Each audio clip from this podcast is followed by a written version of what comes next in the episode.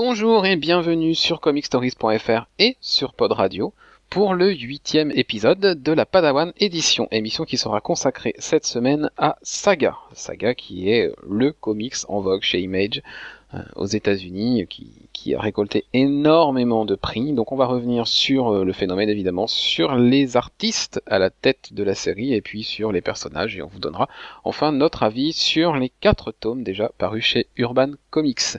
Je suis Mathieu et vous allez écouter le huitième épisode de la Padawan édition.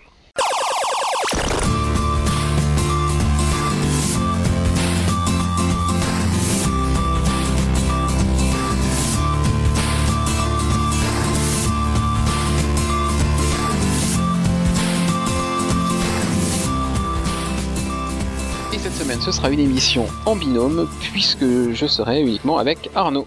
Salut. Donc on va commencer tout de suite par euh, parler des auteurs, des artistes derrière Saga. Saga c'est scénarisé par Brian K. Vaughan, à qui on doit notamment Y, le dernier homme, également disponible en VF chez Urban Comics. On doit également à Brian K. Vaughan euh, la création des Runaways chez Marvel. Et puis, pour citer autre chose, il a travaillé également sur Swamp Thing. Et puis, euh, il a un projet en, très indépendant qui s'appelle The Private Eye euh, avec Marcos Martin. C'est une série qui sort sur internet et qui a la particularité euh, d'être accessible pour le prix que l'on veut, c'est-à-dire qu'on fixe son prix pour acheter les épisodes, donc euh, entre 0 dollars, qu'on peut l'avoir gratuitement jusqu'à il n'y a pas de maximum, donc voilà, une initiative assez intéressante. Le dixième et dernier épisode vient de sortir. Et puis au dessin, on retrouve euh, Fiona Staples. Euh, c'est son premier gros projet que Saga. Elle avait travaillé sur quelques petits trucs, euh, couverture, tout ça, mais voilà, son, premier vrai gros projet de série mensuelle.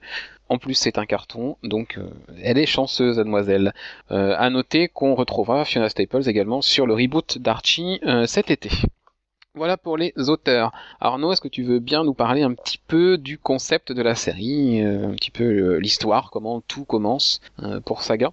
Donc c'est, en fait, ça se passe dans un autre univers, dans un univers qui est qui est foisonnant. C'est c'est tellement de, de, de races aliens, de, de végétaux qui sont anthropomorphisés ou autres. Hein. Et en fait, ça se passe pendant c'est en fait ça se passe euh, euh, dans un dans un univers où il y a une guerre entre une planète et sa lune.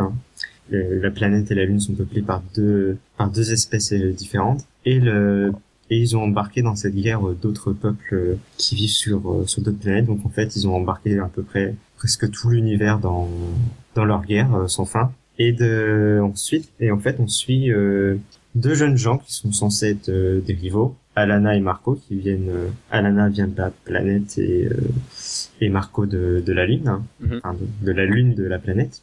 Et euh, en fait, ils, ils, ont fui tous les deux, puisqu'ils étaient, ils étaient dans l'armée, ils ont fui pour pour partir très très loin de, de cette guerre dévastatrice sur la planète Clivage. Ils sont tombés amoureux et de leur de leur union est né un une enfant hybride, Hazel, Hazel, qui est une sorte qui est un symbole d'espoir pour les deux peuples, puisque c'est deux peuples qui se haïssent, et là, euh, c'est une hybride qui porte euh, à la fois des, des, des ailes comme sa mère et des, et des, des cornes comme son père. Voilà. Euh, pour la faire euh, très courte, c'est Roméo et Juliette dans l'univers de Star Wars. Ouais. Enfin, en tout cas au début, puisqu'après on s'aperçoit que ça va, ça va très vite s'écarter. En tout cas de Roméo et Juliette, mais clairement les, les références et l'inspiration Star Wars euh, avec tous les, toutes les planètes, les peuples différents, etc. Il y a même des certaines créatures qui sont clairement des hommages à des choses qu'on a pu voir dans Star Wars. Donc euh, voilà, on est dans du vrai space opéra et même du soap aussi. Enfin, un, un, vrai space soap opéra, on va dire. donc beaucoup de personnages tu l'as dit, beaucoup de, de, de, créatures, beaucoup de, planètes différentes. Donc on va, on, va revenir en présenter un petit peu les personnages. Euh, qu'on a décomposés en deux en deux factions on va dire donc tous ceux qui appartiennent à, ce qui s'appelle la famille donc c'est-à-dire euh, Arnana, Marco, Ezol et, leur entourage et puis bah, leurs adversaires forcément puisqu'ils sont pourchassés hein, puisque leur union est inadmissible dans cette guerre donc on va commencer par la famille avec Alana tu l'as dit donc mhm. Alana c'est une ancienne gardienne de prison euh, qui était justement la gardienne de Marco et qui lui a permis euh, de s'échapper. Enfin voilà, on l'apprend très vite. Voilà, c'était Marco était un de ses prisonniers. Euh, une de ses caractéristiques, c'est qu'elle est amatrice de romans féminins. petit roman à l'eau de rose, genre Harlequin chez nous, voilà, c'est une de ses grandes passions. Euh, c'est la mère d'Aizol, donc forcément, et sa tête est donc mise à prix par euh, le prince Robot 4, qui est celui qui, règne sur, euh, sur la planète. Oh, j'ai oublié son nom en VO, cette planète, ça m'agace. C'est pas grave, on la retrouvera en, en cours de, de route. Euh, donc Hazel, euh, si on devait la caractériser, elle est brute de décoffrage, j'ai envie de dire. Ça résume bien. C'est-à-dire que voilà, quand elle a un truc à dire ou à, voilà, quand elle a un truc à dire, euh, voilà, elle va le dire et puis même si c'est pas le moment de le dire ou, ou si elle prend pas le temps de mettre les formes, c'est pas grave, elle va le dire. Elle est très très brute. Ce qui peut être agaçant parfois. Oui, forcément. Et puis on a Marco, si tu veux bien dire deux mots. Là, c'est son, comme tu l'as dit, c'est euh, son ancien prisonnier qui est devenu son mari, donc père de, de sa fille. Et alors lui, il est euh, plutôt à l'opposé d'elle, j'ai envie de dire. C'est clair. Il garde euh, les choses pour lui. Ça reste un très bon père de famille, très qui veut qui veut protéger les gens, protéger les gens, protéger sa famille. C'est pour ça qu'il a il a fait un vœu de, de non-violence, Mhm. qu'il va avoir bien du mal à garder puisqu'il doit il veut aussi protéger sa famille. Et moi, c'est un personnage que j'aime beaucoup Ah oui, moi aussi, ouais.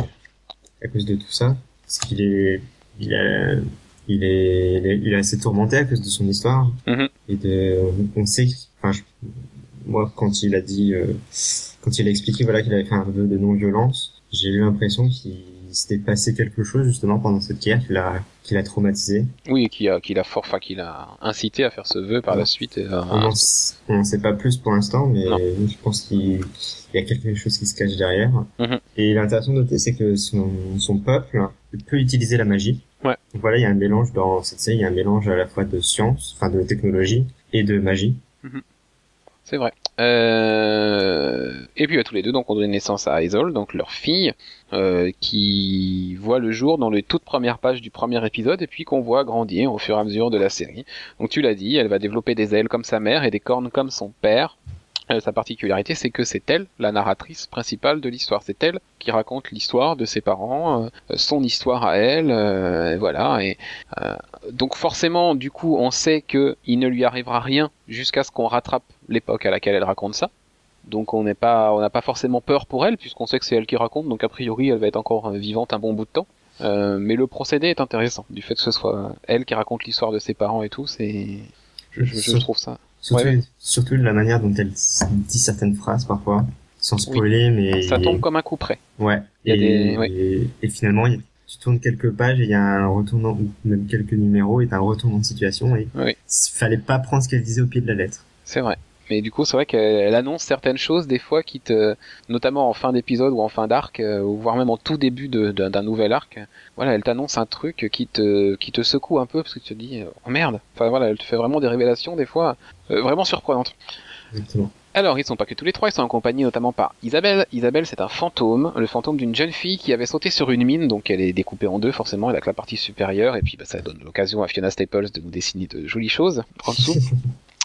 Euh, donc en fait, euh, il va y avoir un moment où Marco va être euh, en très très mauvaise situation, euh, mais sa vie va être en danger. Et, et- et cette Isabelle qui débarque propose à Alana de le sauver, euh, mais la condition c'est qu'il l'emmène avec eux.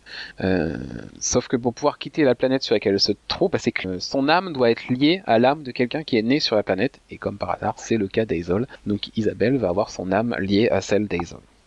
On a également Clara et Barr, qui sont les parents de Marco. On les rencontre un petit peu plus tard dans la série. Euh, forcément, il y en a un qui va très bien accepter la relation entre Marco et Alana, et l'autre non, pas du tout. Sa mère, euh, voilà, qui est en plus ancienne militaire, euh, rejette clairement ça. Et puis on a encore Arnaud.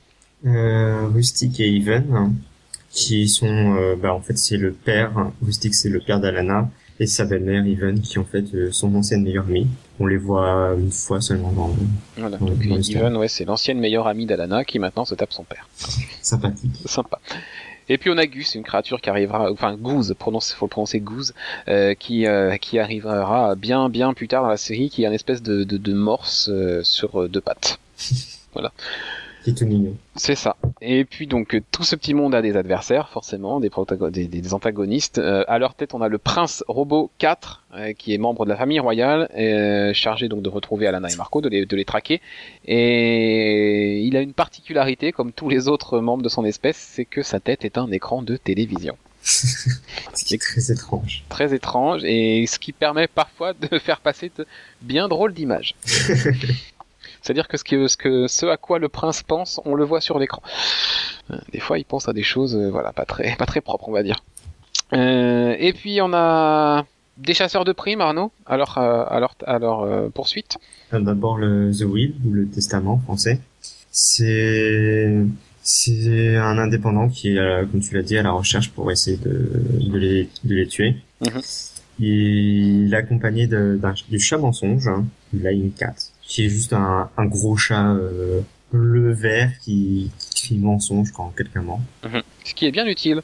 Parfois, ouais. Mhm. Mais C'est très agaçant dans la vie. Oui, c'est clair.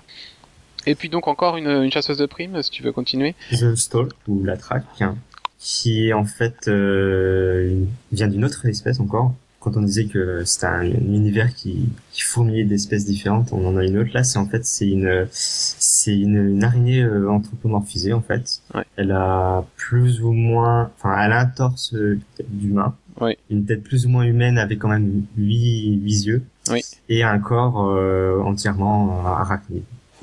Ce qui est assez répugnant pour les gens qui en ont peur. Bah donc la première fois qu'on la découvre, on voit juste sa tête et son, et son buste, et puis c'est après, la page d'après, où elle est en, en entier, on se dit what the fuck? C'est quand même assez dingue parce que à ce moment-là, tu la vois avec plusieurs flingues dans la main. Oui. Et ça le rend un peu badass. C'est ça, c'est ça. Euh, donc euh, voilà, la traque qui est The Stalk, donc euh, qu'on va voir euh, assez souvent dans la série, tout comme tout comme le Testament The Will en, en, en VO. Euh, on a d'autres personnes qui vont qui vont se mêler à la danse. On a Gwendoline, qui est l'ancienne fiancée de Max de de Marco, de Marco. On a également Sophie. Alors Sophie, elle est un peu particulière. Euh, C'est une petite fille qui a 6 ans au moment où elle la rencontre, qui est sur une planète qui s'appelle Sextilion, qui est la planète du désir, du plaisir surtout. Euh, et en fait, elle est esclave sexuelle sur cette planète euh, au moment où on la rencontre. Et ben, The Will, donc le testament, va un petit peu la prendre sous sa coupe, on va dire. Et puis si on continue dans les personnages, on a un duo que j'aime beaucoup, c'est Upshur et Dorf. Euh, Doff, Doff ou Dorf? Doff Doff, je crois. Upshur et Doff, qui sont en fait deux journalistes, enfin un journaliste et un photographe, bah, un peu pour la presse à scandale, euh, ce qui permet au passage à Brian Kevogan de faire passer quelques messages sur cette presse-là. Euh, ils sont également un couple, un couple malgré l'homophobie qui est plus ou moins la norme sur la planète de laquelle ils viennent, qui s'appelle la planète Jetsam. Euh, mais je sais pas, ils sont, ils forment un duo euh, qui, qui me fait bien rire finalement. Ouais, plutôt pas mal. Mais en plus, euh, cet aspect homophobie, on le voit pas encore. C'est juste dit. euh, Voilà, c'est dit que sur cette planète-là, voilà. mais Mais on vrai trop. ça, ça, on l'a pas abordé, enfin on n'a pas, on les a pas vus victimes de ça en tout cas.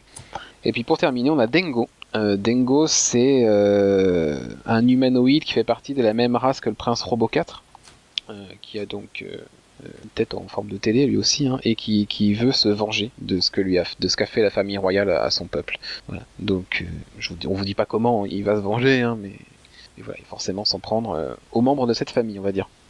Donc bah voilà pour les personnages, ça fait quand même euh, beaucoup de monde et comme tu le disais, beaucoup de, peuples différents. Parce que si on résume, on a quand même euh, euh, un peuple avec une télé à la place de la tête, on a le, le peuple arachnéen, on a le peuple de Marco, le peuple d'Alana, on a on Goose qui est un, un espèce de phoque sur pattes. Enfin voilà, on a quand même déjà beaucoup beaucoup de créatures et ce ne sont que les personnages principaux. Maintenant, on va vous parler euh, des quatre tomes qui sont parus chez Urban Comics. Donc, on va vraiment, vraiment essayer de ne pas spoiler pendant pendant qu'on vous en parle. Euh, L'essentiel, euh, voilà, pour ça va être juste de, de vous donner vraiment euh, notre avis sur sur ces quatre tomes parce que effectivement, euh, ce- de manière générale, la série part comme euh, un Roméo et Juliette, et puis très vite, au fur et à mesure des arcs, on on quitte tout ça et en fait chaque arc a un ton vraiment différent qui fait évoluer l'histoire. Donc pour le premier arc, euh, le premier tome, donc sorti chez Urban, tous les tomes sont vendus 15 euros par Urban Comics, sortent très très vite après la sortie en VO. C'est-à-dire que dès qu'un arc est terminé en VO et que le TPB va sortir, on peut être sûr qu'un mois ou deux maximum après, on aura la version française. Donc du coup, on n'a pas du tout de retard par rapport à la série. Parce que là, on a eu, on en est au 26e épisode qui est sorti il y a peu de temps et on en a déjà 24 de dispo au français. Donc euh, belle performance d'Urban, j'ai envie de dire sur ce coup-là. Tu les as lus, Arnaud, toi, quasiment d'une traite Ouais. Moi, j'ai découvert la série à sa sortie. euh, Je, je la suis depuis le départ, depuis le numéro 1. Euh, et toi, tu l'as découvert un peu sur le tard. Donc, euh, ça fait en quelques semaines, ouais, tu as lu euh, les quatre tomes. Donc, c'est encore tout frais dans ta tête, ce tome 1. Est-ce que tu peux nous, ouais. nous dire nous dire ce que tu en as pensé, si tu as accroché ou pas, parce que pour le moment on, on s'en est juste content, on s'est juste contenté de, de, de parler des personnages, on n'a pas encore donné notre avis sur Saga. Euh, donc bah, je te laisse commencer. Euh, bah, tout de suite sans, sans suspense, je peux dire que j'ai adoré forcément. Si je vais, si j'ai, euh, je me suis tapé quatre tomes en, en deux semaines et encore parce que j'avais euh, d'autres priorités malgré moi, c'est, c'est que vraiment j'ai adoré. Adoré Mhm. déjà le concept de, de base. J'aime beaucoup le- les space opéra donc ça m'a vraiment tenté. Et euh, j'ai aimé, j'ai aimé tout ce qu'il y avait à côté encore. Euh, tous les petits ajouts avec la, la magie, c'était plutôt cool. Ça va permettre c'est pas forcément une facilité scénaristique comme on pourrait le croire, ça apporte vraiment quelque chose. Bah déjà, ça permet bah, de différencier les deux peuples, hein. Mhm. une chose supplémentaire qui les différencie. Et puis, ce qui est vraiment, vraiment génial, c'est vraiment les personnages, vraiment. Euh, ils sont tous déjà différents les uns des autres, ils sont pas clichés, et il y en a mais vraiment comme euh, Isabelle par exemple. J'aime beaucoup Isabelle avec son ton qui, par- qui apporte vraiment de l'humour avec son ton sarcastique. Mhm. J'aime beaucoup ce personnage. Alana qui est un peu un peu prise de tête par moment quand même, mais elle est un peu elle est contrebalancée par son mari qui est vraiment super cool, qui dégage vraiment une- quelque chose de cool. Oui c'est ça, c'est la force un peu tranquille, alors qu'Alana elle est complètement impulsive, euh, elle va agir sans forcément réfléchir parfois, et... mais elle est attachante quand même. Oui, bah, parce qu'au final, même si euh, on a parfois envie de la de, de lui donner quelques claques pour lui dire euh, tu fais n'importe quoi, Mhm. on la sent quand même euh, investie dans, dans sa famille. C'est pas n'importe, c'est pas fait pas ça pour, pour rien. C'est pour sa fille. On la sent vraiment que bah, qu'elle qu'elle aime sa fille, qu'elle aime Marco vraiment. Ah bah oui, oui. Euh, donc ouais, on les découvre tout cela et puis et puis euh, moi je me rappelle euh, quand j'avais lu le numéro 1 en VO, je l'avais lu la semaine de la sortie, je, je sais pas pourquoi, j'avais dû flairer le coup. la sollicitation m'avait accroché et puis je me suis dit ah faut que j'aille jeter un oeil quand même à ça. Et, euh, et dès le premier numéro, le premier épisode lu, on est embarqué dans un truc incroyable. En fait, on sent dès le premier épisode, donc en 20-30 pages, un, potentiel énorme dans, dans, dans cet univers. Enfin voilà, on assiste à la, à la naissance d'un univers quoi devant, devant nos yeux. Et, et, déjà là, je, je me disais, bordel, on, tient là quelque chose qui va être grand dans les comics plus tard, quelque chose qui va vraiment compter. Dès le premier numéro, on sent, on sent ça. Et c'est, vraiment, c'est vraiment très rare. J'ai encore, bah, pour le moment, euh, jamais revu ça, à part peut-être pour Trillium dans une, dans une autre mesure. Euh, mais vraiment, euh, voilà, dès le premier numéro, je me suis dit, voilà, ça, ça va être vraiment le truc à ne pas manquer. Ça va être incroyable. On va avoir un univers et des personnages euh, fantastiques. Et, ça va vraiment pas manquer, quoi. Vraiment. euh, Et puis le, le style, le, tout de suite, j'ai accroché au style des dessins de Fiona Staples. Pour moi, le duo était fait pour travailler ensemble et en plus, c'était fait pour faire saga, quoi. C'était, euh, ils ont vraiment euh, donné naissance à quelque chose de, de fou, quoi. Mais vraiment de complètement fou. Et puis, bah, tout au long du premier arc, on apprend à découvrir tous ces personnages. Donc, d'abord Alana et Marco. Euh, la scène d'accouchement au tout début du premier épisode, elle est, elle est complètement tarée, quoi. Enfin, Alana qui, qui, Alana qui pète les plombs, euh, tout de suite la fugue, la fuite derrière, enfin. Et puis on découvre après ce prince robot avec une tête en télé, mais on se dit mais bon, mais où, euh, Qu'est-ce que je suis en train de lire c'est quoi, dans quel, dans quel monde je suis embarqué, quoi? Qu'est-ce qu'ils ont pris pour écrire ça? Et puis petit à petit, on va découvrir Isabelle, euh, le fantôme avec euh, les, les intestins qui pendent. Euh, et puis, puis l'épisode d'après, c'est la traque qui arrive, espèce d'araignée. Enfin, c'est et tout. Enfin voilà, on est parti dans, dans, dans dans un vrai univers super riche, super complexe. Et euh, on en est déjà à 26 épisodes. On nous a raconté un nombre incroyable de trucs. Et il en reste tellement à raconter. Tellement de choses à explorer en plus. C'est ça, c'est une... Euh, il se passe beaucoup de choses. On reste assez longtemps sur les planètes et pourtant ça passe à une vitesse folle. Mhm. Ouais, et puis euh, donc ce premier arc, c'est vraiment voilà, on fait connaissance avec les personnages, euh, la famille, le prince robot, euh, la traque, enfin The Stalk, The Will, les, les chasseurs de primes, The Will qui a un vieil air quand même parfois de Boba Fett. Et puis et puis on arrive sur la fin d'arc sur la fameuse planète Sextillion. Et là, on se dit ok, ils vont reculer devant rien. Parce que cette planète, elle est quand même très particulière. Ils montrent vraiment des enfin, Fiona Staples nous dessine des scènes d'orgie sur des doubles pages sans rien cacher. Et là, on se dit, ok, il va falloir peut-être s'accrocher parfois. Et puis, c'est dans ce volume où on a aussi une créature très particulière, non? Euh, Ou c'est après? Non, je crois que c'est dans le deuxième. C'est Dans le deuxième, d'accord. Donc là, on, a- on s'est contenté de l'orgie dans le premier épisode, dans le premier tome, ce qui est déjà pas mal. C'était une petite introduction. voilà, c'est ça. Euh, et puis euh, donc bah voilà, on fait connaissance avec avec Isabelle. Il quitte la planète euh, Cleave. Euh, et puis ça se termine par euh, l'arrivée de personnages euh, d'une des deux familles, on va dire, voilà, qui, qui viennent un peu secouer tout ça. Euh, et puis à partir de là, on va, on va vous parler des prochains tomes et on va encore moins vous en dévoiler sur l'histoire, peut-être juste de, des- des grandes lignes, mais alors vraiment essayer de ne rien spoiler parce que c'est, ça serait moche de gâcher la surprise sur plein de trucs. C'est clair. Le deuxième tome s'attache, le deuxième arc, c'est surtout sur sur cette Sur- planète Sextilion. Euh, non, c'est sur Quietus. Bah, il y a, disons qu'il y a, oui, il y y a sur la planète Titus pour Marco Alana. Quietus. Oui, qui oui, Quietus, oui, c'est ça. Ouais. Sur pour Marco et Alana. Et puis euh, pendant ce temps-là, The Will, lui, il est sur Sextilion. Au début. Voilà, au tout début, en tout cas, au moins jusqu'à l'épisode 9, voire même l'épisode 10, euh, parce que c'est à la fin de ce deuxième arc, je crois qu'il va, qu'il va partir de cette, de cette planète euh, avec euh, Gwendoline. Euh, et là, on fait, au début du tome, on fait la rencontre d'une créature qui t'a beaucoup plu. Euh, oui, je sais pas si je dis, je dis pas à quoi elle ressemble. Oh, tu peux, tu peux le dire parce que l'image a été à circuler tellement, enfin, c'est pas, puis c'est pas spoilant de dire. hein. Parce que Euh, même si on le sait, quand on arrive à la page, on est quand même choqué. C'est une créature répugnante. euh, alors euh, très charmante avec trois trois yeux. C'est un espèce de Euh, géant en fait. C'est oui, c'est un géant qui est même obèse. Oui. Vraiment obèse. Et euh, bah Qui a euh, une bonne grosse paire bien purulente. voilà. on va le dire comme ça. Euh, donc voilà, Fiona Staples voilà, se fait bien plaisir. On, on tourne la page et là on tombe nez à nez avec ce, ce gros bonhomme euh, avec une euh, voilà une- des organes bien développés avec bien des belles pustules dessus. Enfin c'est c'est vraiment immonde. C'est immonde. Mais quand j'y repense, moi ça me fait rire. Je sais pas pourquoi ça me, ça me fait bien rire. Ah non, moi ça me donne envie de tourner la page. Donc voilà, vraiment, voilà, Fiona Staples, encore une preuve, et il y en aura d'autres dans les, dans les prochains tomes où vraiment, euh, elle se fait plaisir à créer des choses, et, et voilà, il y a vraiment pas de censure, quoi. Sur Saga, c'est, Ah non, c'est clair. ils font les choses comme ils ont envie de les faire, et c'est aussi ça qui est, qui est, qui est bon, c'est qu'on on peut vraiment être visuellement surpris, choqué à tout moment. Donc c'est vraiment bien. Euh, ce deuxième tome tourne autour également d'un, écrivain euh, Euh, oui. qui, a écrit un des livres que Alana euh, lisait à l'époque où elle était soldat.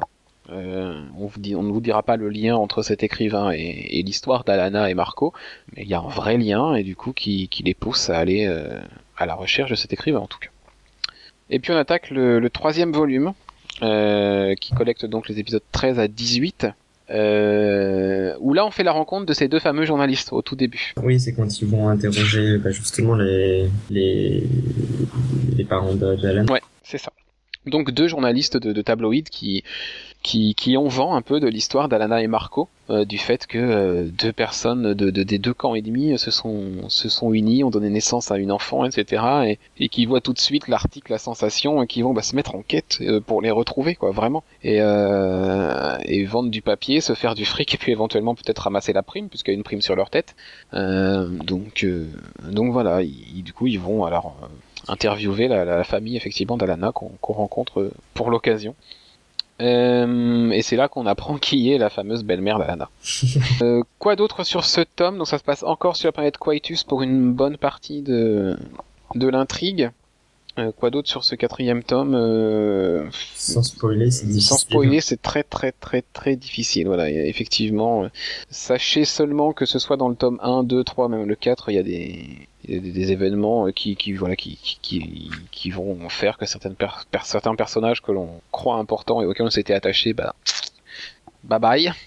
D'une page à l'autre, hein, ils peuvent ils peuvent vraiment mourir très très rapidement dans cette série. Donc ça rajoute aussi à, l'intensité, on va dire. euh, au côté un peu émotionnel de, de Saga parce que euh, enfin pour moi il y a un vrai côté aussi émotionnel quoi vis-à-vis des personnages tous les personnages sont sont faits pour être attachants Mhm. finalement on, on aime tous les personnages qu'ils soient bons qu'ils soient mauvais euh, peu importe dans quel camp ils sont on arrive à, à accrocher avec quelque chose de chaque personnage donc forcément quand il y en a un qui y passe euh, Ouais, Ou même quand ils sont en danger, on, tout de suite. On, on a voilà ça, ça fait quelque chose on a peur pour eux. même on arrive même à avoir peur pour euh, pour Hazel alors qu'on sait que c'est elle qui raconte donc elle risque rien mais on a quand même peur pour elle. Et c'est, quand même un des trucs qui est assez fort dans, dans l'écriture de, de Brian Kevogan, parce que nous faire avoir peur pour quelqu'un dont on sait très bien qu'elle va pas mourir, C'est pas mal. Euh, dans ce troisième euh, chapitre, est-ce que c'est dans le troisième tome ou à la fin du deuxième? C'est à la fin du deuxième cette petite scène euh, avec le prince robot. Prince Robot que tu m'as montré là? Ouais. Oui, c'est dans le deuxième tome. C'est la fin, la toute fin du deuxième tome. Voilà. De toute manière, s'il y a quelque chose que je ne sais, qu'on ne saurait que vous conseiller de faire concernant le prince robot, c'est de toujours bien regarder ce qui se passe dans son écran. Oui. Même Toujours. tout petit. Voilà, parfois c'est en tout petit, euh, on, on- on peut passer à côté parce que les couleurs sont un peu les mêmes que celles du décor, et c'est justement là où il y a des trucs qui se passent. Donc voilà.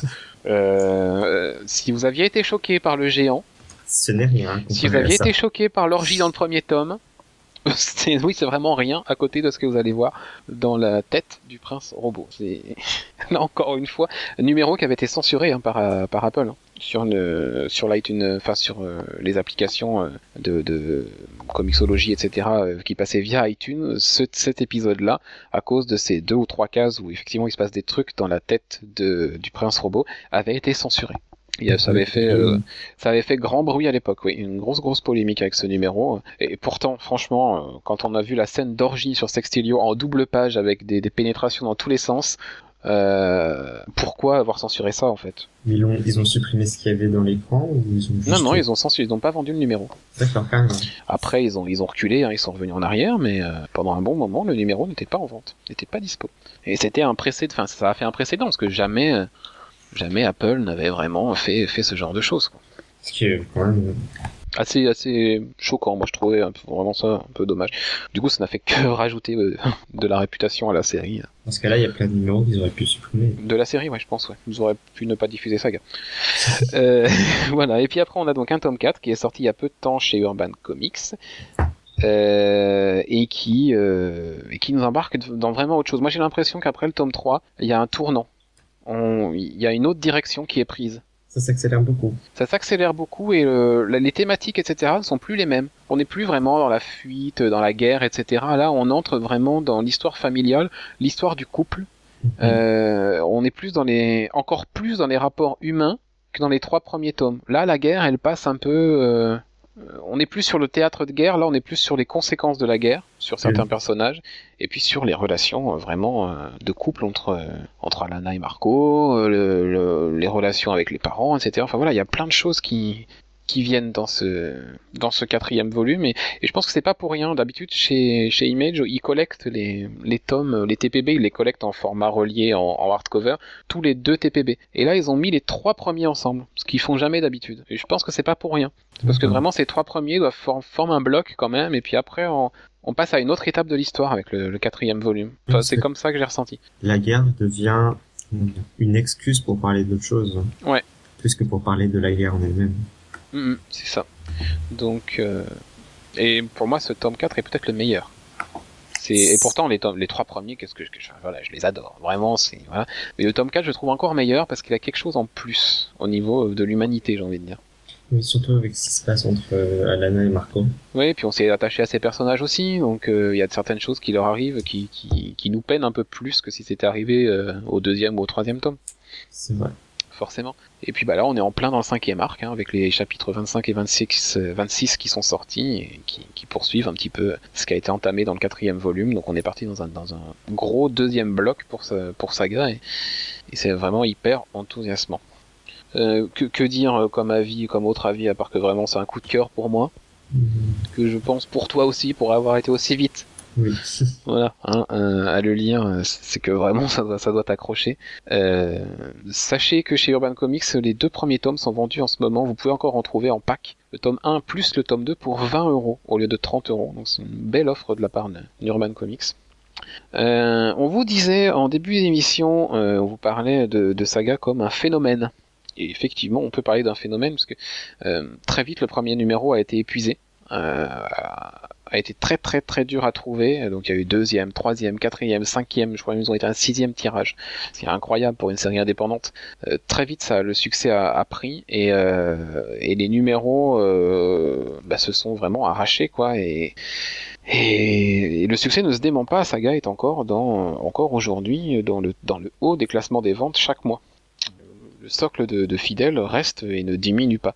Les TPB sont à chaque fois qu'un TPB sort, il est plusieurs mois en tête des ventes. Enfin vraiment voilà, il y a on retrouve toujours du saga dans le top 10 des recueils vendus euh, chaque mois. Peu importe s'il y a un TP ou pas qui est sorti ce mois-là. On retrouve toujours toujours toujours du saga. C'est comme Walking Dead saga. Au niveau du phénomène de vente, c'est on, est sur le même niveau en termes de comics. Euh, c'est une série qui a eu énormément de récompenses si tu veux nous parler, Arnaud, peut-être de, euh, de, ces récompenses-là pour, pour les Eisner, et puis moi je, je prendrai la suite après. Oui, ah bah, déjà l'année où la, série est sortie en 2013, elle a gagné trois Eisner Awards quand même. Mhm. Meilleure série, meilleur scénariste pour Brian Kevogan et meilleure nouvelle série, ce qui est quand même assez énorme. Ah oui, bah euh, disons qu'on peut difficilement faire mieux quand on sort une série qui avait à l'époque six numéros de sortie, un truc comme ça. Euh, voilà, taper meilleure série, meilleure nouvelle série et en plus meilleur scénariste, incroyable. Ils ont fait la même chose en 2014. Mhm. Trois Eisner. De nouveau, meilleure série. Meilleur scénariste pour euh, Kevogan, Brian Kevogan. Et cette fois-ci, pas meilleure nouvelle série, puisqu'elle n'était pas nouvelle. Mais du coup, ils ont récompensé Fiona Staples pour meilleur artiste. Voilà, meilleur artiste de l'année. Donc les trois awards les plus prestigieux sont revenus à Saga en 2014. Série, scénariste, artiste incroyable. Euh, mais c'est pas tout. Le tome 1 était, a fait partie de la sélection officielle du Festival d'Angoulême 2014, lorsqu'il était sorti en, français chez, Urban Comics. Le troisième volume, euh, l'année d'après, en 2015, a fait partie lui aussi de la sélection officielle du Festival d'Angoulême ce qui est quand même également là signe d'une certaine reconnaissance. Et puis, euh, en plus des Eisner Awards, on a les Harvey Awards, qui sont d'autres récompenses prestigieuses dans les comics. Meilleure série en 2013-2014, meilleure nouvelle série en 2013, meilleur numéro pour Saga numéro 1 en 2013, meilleur scénariste pour Brian Kevogan en 2013 et 2014, meilleure dessinatrice pour Fiona Staples en 2013 et 2014, euh, qui a aussi été meilleur coloriste en 2013, tout ça au meilleur au Warvey Awards, et puis on va rajouter en 2014 meilleur dessin, meilleur, meilleur dessinateur de couverture, encore une fois pour Fiona Staples, donc en 2014. Donc un nombre incroyable de prix qui leur sont tombés dessus en 2013-2014. 2015, je vois pas comment ça pourrait changer. Surtout avec euh, les derniers numéros. Le succès ne se dément pas. C'est une, enfin, Saga est devenue une vraie référence en termes de comics indépendants. Euh, et j'arrive même à m'étonner que personne, alors à cette époque-là, cette mode de faire des films, des séries dans tous les sens, personne n'a pensé ou n'a osé peut-être, parce que je pense que personne n'a osé se, se mettre sur le dossier Saga, parce que ça, pour l'adapter, il va falloir s'accrocher. Ben, c'est ça le problème, c'est que ça risque d'être difficile de à adapter et les gens vont tout de suite euh, faire, le, à, Star Wars, à Star Wars évidemment euh, dans un des beaucoup d'argent c'est ça dans un des derniers numéros il y a des énormes créatures sur quatre pattes qui m'ont fait penser à des les, gros robots les gros droïdes là sur quatre pattes aussi qu'on voit sur la planète Hoth dans l'épisode 5 de Star Wars blanc oui il y a une scène de bataille qui se déroule entre leurs pattes et tout. Enfin, c'est vraiment le, le, cette, cette page-là est vraiment un vrai clin d'œil pour moi à l'épisode 5 de Star Wars. Et c'en est qu'un parmi tant d'autres. Euh, donc oui, c'est sûr qu'on ferait. Mais je pense que c'est inadaptable. Ce serait très très compliqué. Pour pouvoir euh, garder tout. On n'a pas l'histoire de. On n'a pas la fin en fait. On n'a pas encore la fin. C'est ça. Et puis pour euh, même pour pouvoir retranscrire toutes les relations, toute la richesse de l'univers, etc. C'est. Oh serait obligé de mettre certaines choses. À part une adaptation animée, je. Ouais, mais j'aurais peur que ce soit décevant une adaptation. de toute façon, on serait forcément déçu par une adaptation de saga, je pense. clairement. Euh, bah voilà, vous l'avez compris, euh, Saga on adore, on vous le recommande, c'est comme Batwoman la semaine dernière, mais euh, pour moi encore plus, parce que vraiment Saga c'est parmi les comics que je ne raterai pour rien au monde quand ils sortent, voilà, c'est vraiment, je, dois les lire dès que ça sort, vraiment, l'attente est très difficile entre deux numéros. Euh, et tu vas bientôt maintenant découvrir ça, Arnaud, parce que maintenant que tu as rattrapé toute la série, il va falloir que tu attendes les prochains épisodes. Ah non, mais dès que j'ai lu le 26e, je suis tout de suite, je suis tout de suite allé voir la, date de sortie du 27. Et voilà, ça sera au mois d'avril. C'est long. Voilà. L'avantage que de Saga, c'est qu'ils sortent, ils ne prennent pas de retard. Ils sortent 6 épisodes, un par mois, pour faire un arc complet. Après, ils font une petite pause d'un mois ou deux, et ils repartent pour un nouvel arc. Il n'y a pas d'interruption en cours d'arc. Ce qui fait qu'on a le temps après de relire le TP éventuellement si, si on a envie et puis on, redémarre sur une nouvelle histoire. Donc c'est plutôt bien ce, système de publication.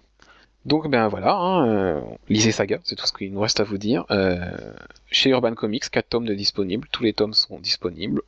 si vous voulez les lire en VO, euh, le premier TP ne coûte que 10 dollars, c'est l'avantage des titres image, donc si vous voulez découvrir la série pour à moindre frais, vous avez le TP à 10 dollars ou alors carrément le pack des deux premiers tomes à 20 euros chez Urban Comics. Et puis le, très beau hardcover en VO également qui regroupe les trois premiers volumes qui coûtent une trentaine d'euros lui. Quarantaine. ouais, si tu l'achètes au prix de 1 dollar, 1 euro. Pas sur Book Depository, il est à 40 euros. Purée, ils sont pas chiés. Au lieu de 50, apparemment. D'accord. Les prochains rendez-vous concernant Comic Stories, euh, le mag, mardi, euh, le neuvième numéro du mag avec toutes les news comics euh, papier principalement. Jeudi, on se retrouvera pour le neuvième épisode également de Sur nos écrans, qui revient sur toute l'actu ciné-télé, et le débrief de la semaine qui sera consacré à iZombie, la nouvelle série de CW. Le week-end prochain, on se retrouve pour une nouvelle Padawan édition, la numéro 9, qui sera elle aussi consacrée à iZombie. On vous parlera cette fois du comics euh, desquels, la, duquel la série télé est tirée. Voilà. Et puis, si vous nous écoutez via Pod Radio, sachez que vous avez rendez-vous à 10 19h avec Convergence numérique et avec Niptech à 20h. On se retrouve très vite et d'ici là, bonne lecture de saga si possible. Salut